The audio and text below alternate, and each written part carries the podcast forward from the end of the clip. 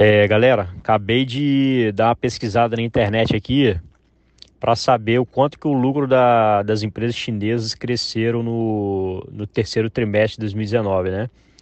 E por incrível que pareça, ó, a estimativa dos analistas era de apenas 2% de crescimento. Né? Teve um crescimento de 10%. Né? Então, cinco vezes mais do que os analistas estavam projetando. Ou seja, cara, a galera quer forçar que a, que a China vai entrar em crise, vai entrar em crise, né? vai desacelerar mais forte, mas ela sempre ah, surpreendendo. Né? Então, assim, é, mais do que nunca, acho que a gente está no caminho certo.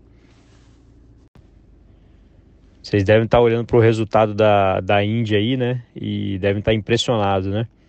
30% de aumento no, no, lucro das empresas em relação ao mesmo trimestre do ano passado.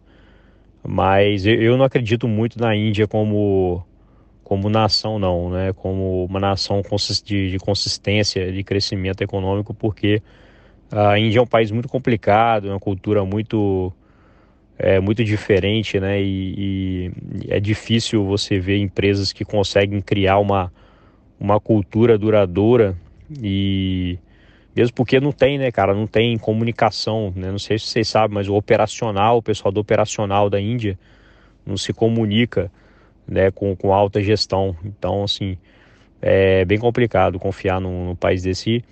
O, o preço-lucro médio do, do, das companhias indianas está tá bem elevado também, né? 28. Né? Então, assim, apesar de estar tá crescendo bastante, né? Mas não, acho que não vale a pena o risco, não. Eu acho que é totalmente diferente da quando a gente fala de, de China Estados Unidos.